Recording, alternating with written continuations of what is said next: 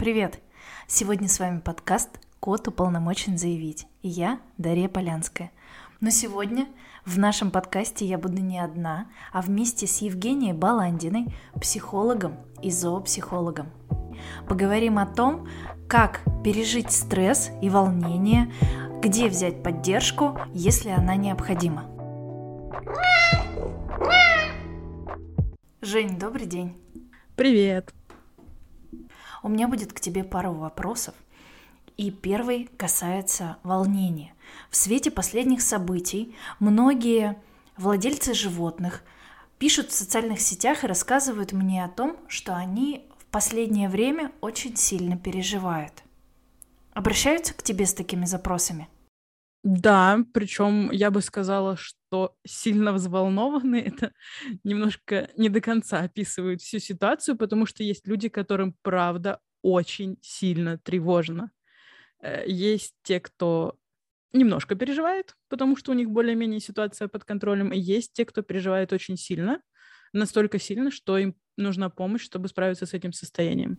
Ну, мы с тобой, как зоопсихологи, бесконечно в последнее время получаем запросы о том, как именно содержать кошек. То есть это, наверное, самая животрепещущая тема и как адаптироваться сейчас к изменяющимся условиям. А в разрезе волнения, что чаще всего ты видишь и о чем тебе пишут люди в своих запросах?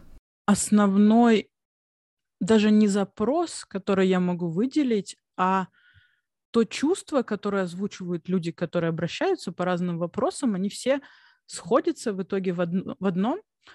Э, все испытывают бессилие, невозможность контролировать ни ближайшее будущее, ни э, далекое будущее. И горизонт планирования настолько маленький, что не удается понять, что будет завтра, что будет послезавтра, что будет через месяц. Вот эта неспособность контролировать происходящее вызывает очень сильное чувство тревоги. И раз уж мы заговорили о контроле, вот какой вопрос меня интересует. Мы же достаточно субъективно можем что-то контролировать.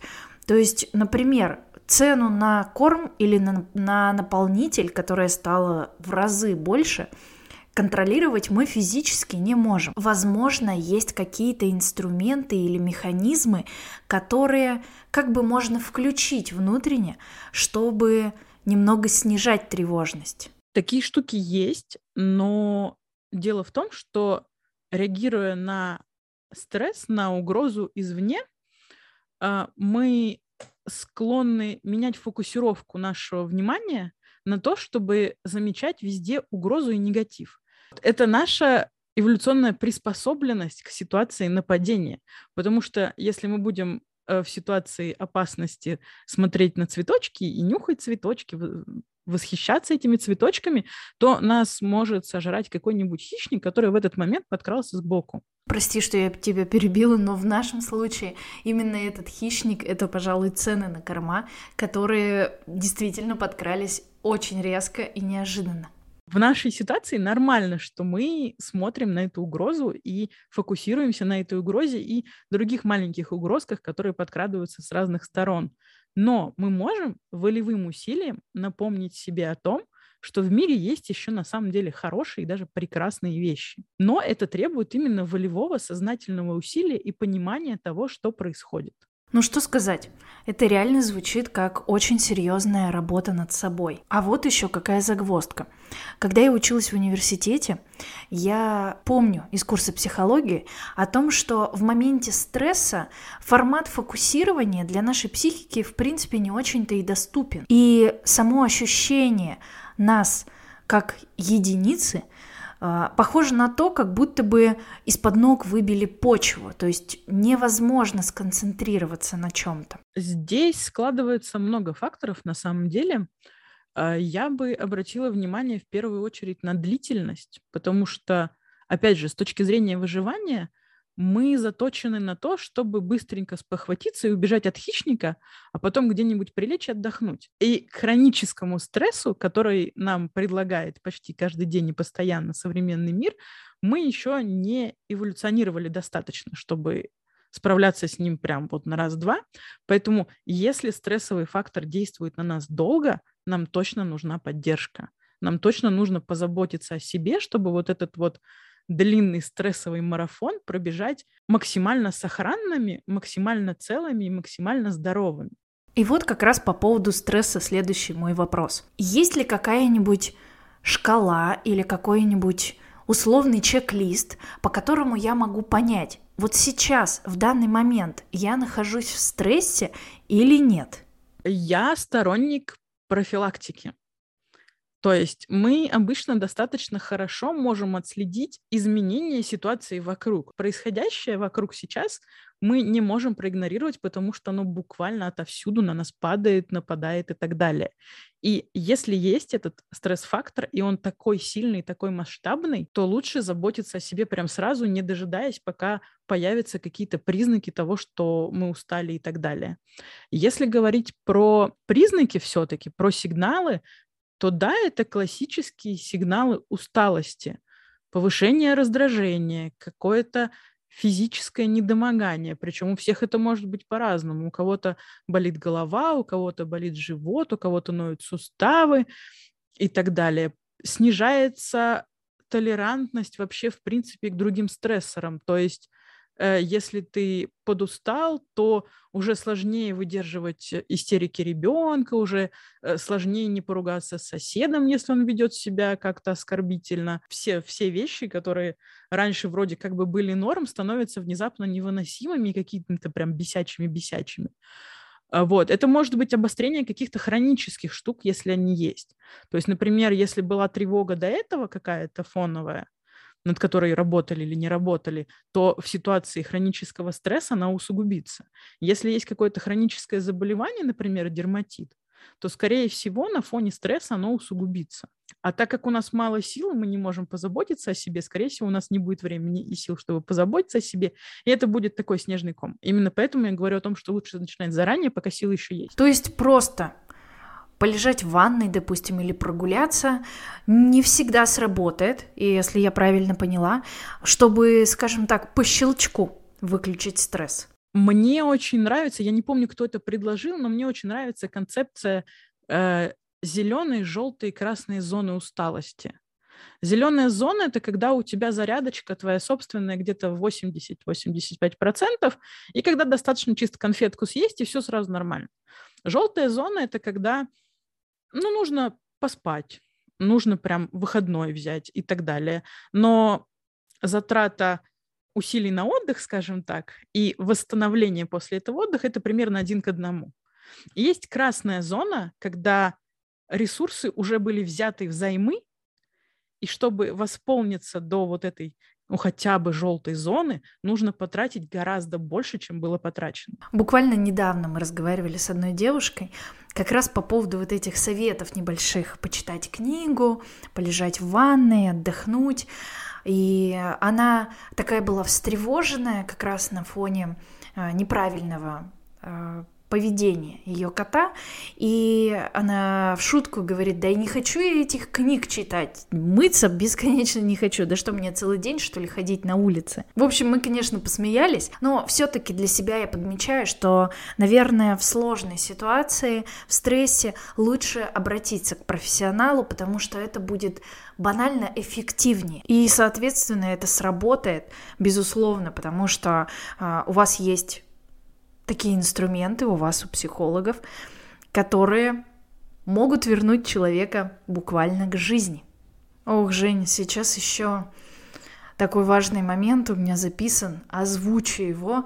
Это прямо вопрос, наверное, всего сегодняшнего нашего подкаста, такая красная линия про поддержку. Если мы сталкиваемся с, каким-то, с какими-то сложностями или с чем-то, что дестабилизирует, везде говорят и пишут о том, что нужно обратиться за поддержкой. И мы предполагаем, что семья, родственники, друзья могут нам эту поддержку оказать. Но а, в реальности так не всегда происходит. С чем мы в этом моменте можем столкнуться? Идти ли за поиском помощи? Или, может быть, делать что-то еще? О, это одна из моих любимых, нелюбимых тем, скажем так, а, в том плане, что эта тема прям очень важная, на мой взгляд. И в контексте текущей ситуации у нас есть многослойность у этой проблемы, потому что, во-первых, мы можем быть не согласны в оценке происходящего. И это уже создает напряженные, если не конфликтные ситуации. Плюс наши близкие могут не разделять наше трепетное отношение к питомцу, которого мы любим. Для кого-то это просто кошка, кто-то считает, что кому-то хуже. Э, и это тоже мешает нам получить ту поддержку, которую мы хотим, э, которая помогла бы. Потому что обесценивание, говоря, что это просто кошка, но ты возьмешь еще одну на помойке, ничего страшного, это не поддержка как таковая, это скорее отрицание того факта, что человеку необходима поддержка. И в итоге ему становится хуже, потому что ему не только плохо, потому что он переживает, но его еще и отвергли близкие люди, и это прям совсем не очень приятная, не очень э, поддерживающая история. Это реально звучит достаточно печально, но, к сожалению, многие из тех, кого я знаю, живут в такой ситуации. И даже в отрыве от текущей ситуации, более стрессовой, чем э, обычная наша жизнь, они вынуждены бесконечно доказывать своим родным, близким, друзьям о том, что они действительно любят животное, и оно для них реально очень важно. И здесь хочется спросить, как вообще действовать, если ты, например, приходишь в гости, допустим, к родителям или к кому-нибудь из своих знакомых, начинаешь рассказывать о том, что тебя волнует, а тебе в этот момент говорят вот эти вот известные нам обесценивающие фразы. Да что там твое горе? Вот там-то горюют сильнее. Ты-то вообще и не горюешь, и не переживаешь, и не волнуешься. Поэтому давай, прекращай ерундой страдать, а займись лучше каким-нибудь полезным делом вот как из такой ситуации лучше выйти, чтобы не потерять контакт с близкими людьми,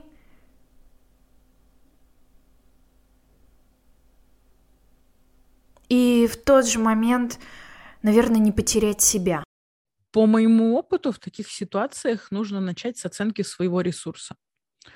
Мы можем попытаться переубедить или донести свою позицию до наших близких людей, но для этого нужен ресурс, для этого нужно что-то, на что мы можем опираться. Если первое же возражение бросает нас в слезы, то, наверное, из диалога ничего не получится. И в тот момент, когда ситуация еще накалена, когда мы еще переживаем, родные еще переживают, разумнее будет поставить на паузу этот диалог и сказать что-то вроде, знаешь, мне кажется, мы сейчас не договоримся, давай, чтобы не делать друг другу больно, просто не будем говорить на эту тему. Женя, это настолько хорошая формулировка, что мне кажется, а, мне нужна татуировка на руку. Выйдет, конечно, длинная татуировка, но буду смотреть в нее как шпаргалку периодически для того, чтобы в нужной острой ситуации включить ее, так сказать, и использовать в диалоге. А я пока напомню, что у нас в подкасте «Кот уполномочен заявить» сегодня в гостях Евгения Баландина, психолог и зоопсихолог. И мы разговариваем сегодня на тему стресса, тревожности и о том, как пережить сложные времена и как во всем этом участвуют наши кошки. А еще о том, как нам сохранить себя ради своих близких, любимых, родных и, конечно, ради кошечек и собачечек. Не переключайтесь, дальше будет интересно. Я еще вспомнила, слышала один раз в очень интересной формулировке от тебя что-то типа соревнования по страданию или олимпиаде по страданию. Что это вообще такое? Вот как это звучит? Расскажи. Это не моя формулировка. Олимпийские игры по страданию это называется. На самом деле их нет. А, потому что сравнивать, кто больше страдает, это нечестно. Потому что каждый из нас переживает боль, и неважно, какой силы эта боль, она, блин, болит. И говорить, твоя боль больнее, чем чья-то еще, это в корне неверно, потому что, ну, блин, это больно, неважно, насколько это больно, на 10, на полшишечки и так далее, но это больно, и с этой болью нужно что-то делать. Даже если мы сейчас в относительной безопасности, но нам больно, мы имеем право на то, чтобы с этой болью что-то делать. И обесценивание чужой боли не приводит к результату. От того, что мы скажем человеку, ну, вообще-то вот ему хуже, чем тебе, мне не станет легче от того, что кому-то хуже, чем мне. У меня появится, вероятно, чувство вины, потому что, ну, мне вообще-то норма, там ему вот это. И боль никуда не денется, она все равно останется. То есть мне будет больно и будет еще чувство вины сверху. Отличная комбинация для того, чтобы сил становилось еще меньше. Ну что ж, значит, Олимпиаду по страданию отменяем. Победителей и проигравших, безусловно, нет, потому что для каждого боль своя, она важная и она острая и мы не можем оценить болезненность другого человека, и уж тем более не должны говорить кому-то, что его боль не настоящая. По-моему, обстоятельный вышел разговор и про стресс, и про поддержку, но хочу вот на чем акцентировать внимание. Мы, дети постсоветского пространства, не особо-то привыкли обращаться к специалистам за помощью. Долгое время было как будто бы даже зазорно обратиться к психологу для того, чтобы решить какие-то проблемы. А некоторые по-прежнему считают, что вообще все окей, я смогу сам, мне тяжело, но я справлюсь, и никакая поддержка не нужна. Мне кажется, что сейчас отличный момент, на самом деле, чтобы начать работать с психологом, потому что я знаю, что многие люди не идут к психологу, потому что, ну, у меня вроде как все норм, мне, в общем-то, нечего к нему нести, а сейчас есть точка, с которой можно начать работу. Потому что, ну, очевидно, что происходит, очевидно, что с нами не так. Э, очевидно, что причиняет нам боль и страдания. И с этим можно поработать, э, попутно почувствовать себя легче и попробовать, что это такое. Тем более сейчас, учитывая текущую ситуацию, многие психологи предлагают льготные условия для людей, у которых возникли э, сложности с работой, с переездом и так далее. Э, помимо психолога всегда есть группы по интересам. Например, для кошачьих владельцев есть коточаты, это может быть чат, который остался после обучения на том же котоводе. Это может быть просто чат энтузиастов, которые собрались и сидят, обсуждают вопросы, связанные с котиками. Приходя в, тот чат, в такой чат, мы понимаем, что нас окружают люди, которые разделяют как минимум одну общую ценность с нами. Это здоровье и благополучие наших котиков. И эти люди поймут наши переживания от того, что медикаменты дорожают, э, становится сложно добыть нужное лекарство для хронически больного животного, э, дорожают корма, пропадают корма и так далее. Они тоже находятся в этой ситуации, они разделяют эти переживания, потому что, блин, ну мы все это переживаем. Кроме групп по интересам есть такая штука, как группы поддержки. Это достаточно распространенная практика за рубежом. В России оно есть для достаточно специальных сообществ. То есть, например, это матери, которые потеряли ребенка, это люди с диабетом. То есть, э, ну, суть группы поддержки в том, что там объединяются люди с похожим опытом. Мы сейчас, блин, вся страна, люди с похожим опытом. Вот. Но можно немножко сужать, можно немножко расширять рамки, но по большому счету это люди, которые так или иначе проходят через похожие события в жизни. Проходят или уже прошли. Эти группы, как правило, модерируются, фасилитируются человеком, который понимает, что происходит, он способен организовать эту группу и структурировать общение в этой группе так, чтобы все участники могли высказаться, так, чтобы пространство группы было безопасным, то есть никто не чувствовал себя ущемленным, обиженным или оскорбленным, и тот, кто поможет нащупать те чувства, которые есть внутри, помочь их выразить в группу, в общее пространство группы и поможет, ну, скажем так, не захлебнуться вот в этих эмоциях, то есть одновременно с открытием краника еще даст емкость, чтобы под... вот это все туда вылилось, и можно было с этим что-то сделать. Подытожим. Даже в условно нулевых подготовительных каких-то моментах, когда мы никогда в жизни к психологам не обращались, а может даже не знаем, как э, называется чувство, которое сейчас кипит внутри нас. Мы же многие даже не знаем, как они называются, эти чувства. Просто потому, что нас так учили. Терпи, казак, атаманом будешь, вот это вот все, что мы несем на себе из детства. Я видела у тебя в одной из социальных сетей ссылку на группу поддержки. Вот туда, в эту группу поддержки, можно попасть простому смертному? Или нужно что-то сделать, чтобы туда был допуск? Попасть в группу поддержки, по крайней мере, ко мне максимально просто. Все, что нужно, это приложить усилия, чтобы написать мне о том, что вы хотите попасть в группу поддержки. Все. Я знаю, что многие коллеги тоже собирают группы, и там тоже достаточно простые уча- условия участия. Нужно просто написать и обозначиться. Единственное, что я всегда прошу участников перед тем, как приходить на группу, оценить свою возможность выдерживать чужие переживания, потому что все-таки это не терапевтическая группа, это группа поддержки, и какой-то глубинной работы с именно запросом одного конкретного человека не будет. Можно будет почувствовать плечо человека рядом и опереться на него, можно будет почерпнуть э, какие-то способы что-то сделать, какие-то новые прикольчики и штучки, а, можно будет выговориться и выложить то, что на душе висит тяжелым камнем, а, но вот какой-то глубокой прям психотерапевтической работы вот на такого формата группах не происходит. И поэтому очень важно, чтобы человек, который идет на группу, он был вот в этом, ну, более-менее устойчивом состоянии. Не то, чтобы он там рыдал 24 часа в сутки. То есть мы предполагаем, что мы где-то в желтой зоне находимся, как мы с тобой говорили до этого, и идем просто себя поддерживать. Да. Ну тогда у меня есть каверзный вопрос. А если я, допустим, пришла в красной зоне, в группу поддержки, и ты видишь, что мне как-то очень сложно, ты меня можешь э, взять как-то индивидуально вести или как-то вывести из группы? Такое вообще возможно? Это практикуется? Пока что у меня не было таких кейсов, Это потому что я еще просто в группу не приходила. У меня еще не было таких кейсов, чтобы ко мне пришел человек и на группе прям совсем расклеился.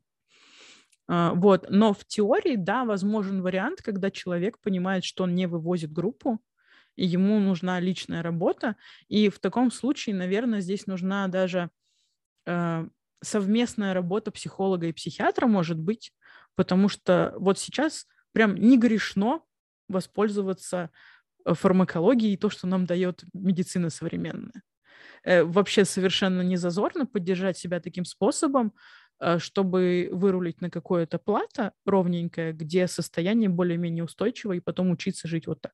Тогда предлагаю нам всем вместе сейчас цитировать Ивана Дорна о том, что не надо стесняться. Можно спокойно входить в терапию, входить в групповые какие-то проекты и поддерживать себя всячески. Давай сейчас а, заберу у тебя супер важную информацию.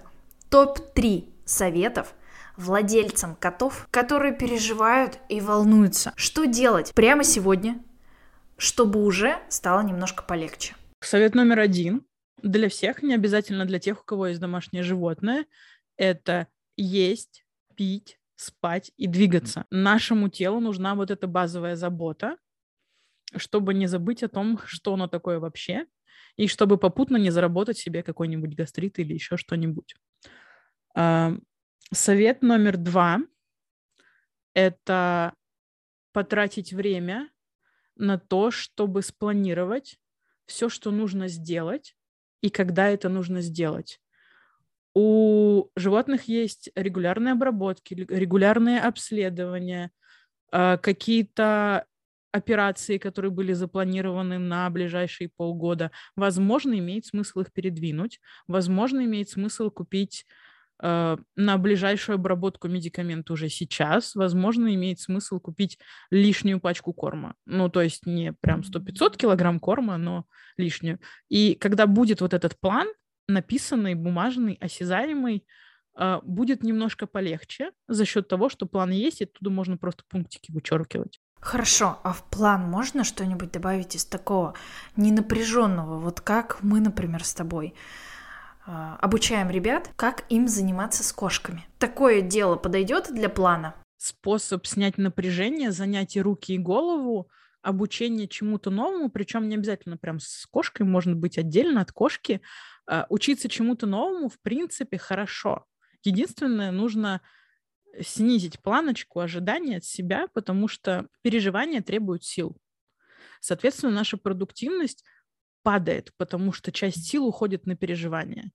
И вот если скорректировать свои ожидания от того, что я могу и как быстро я могу, то можно кайфануть от обучения в любой момент, и как побочный эффект мы научимся что-то делать, это классно, вынести из этого что-то полезное. И мне кажется, это даже можно назвать третьим советом, э, начать делать что-то новое, чтобы можно было на чем-то сфокусироваться не тревожащим, а скорее интересным и увлекательным. Окей, топ-3 советов получили. Надеюсь, что все слушатели подкаста успели себе записать и запомнить. Если нет, переслушайте, пожалуйста. А еще у меня есть такой вопрос, он немного каверзный.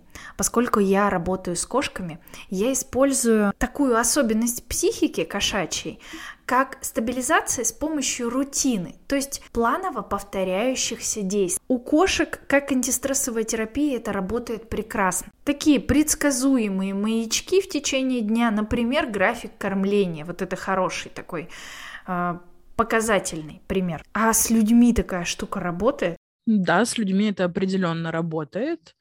А, и, пожалуй, это можно объединить где-то вот со вторым и с третьим советом, потому что, с одной стороны, рутина а, позволяет нам контролировать происходящее. Ну, как минимум, мы можем контролировать время своего отхода ко сну. Это зависит только от нас и ни от кого другого. И в третий пункт это записать, потому что слишком много нового дестабилизирует. То есть нам нужно не полностью перейти на какие-то новые правила, новый график, новые занятия, короче, ву-ву-ву, вот это вот все, а вписать в свою привычную рутину на какое-то свое собственное место обучение чему-то новому, чтобы мы знали, что каждый день, условно, в 4 часа дня мы сядем и полчаса будем учиться играть на пианино. Каждый день ново, новая штука обучение игре на пианино будет с нами происходить вне зависимости от того, где мы находимся, что мы делаем и так далее. Женя, огромное спасибо за встречу. Я была очень рада услышаться и уверена, что все слушатели кот уполномочен заявить тоже счастливы этой виртуальной встрече. Спасибо, что приоткрыла для нас завесу тайны человеческой психологии и, конечно, кошачьей психологии взаимо- и взаимоотношений между людьми. Видимо, мы все будем встречаться на групповых занятиях, что, безусловно, хорошо, потому что мы сможем сбросить то напряжение, которое буквально витает в воздухе. С вами был подкаст «Кот уполномочен заявить». Я Дарья Полянская – зоопсихолог и та самая главная по кошкам. А в гостях у нас была Евгения Баландина, психолог и зоопсихолог.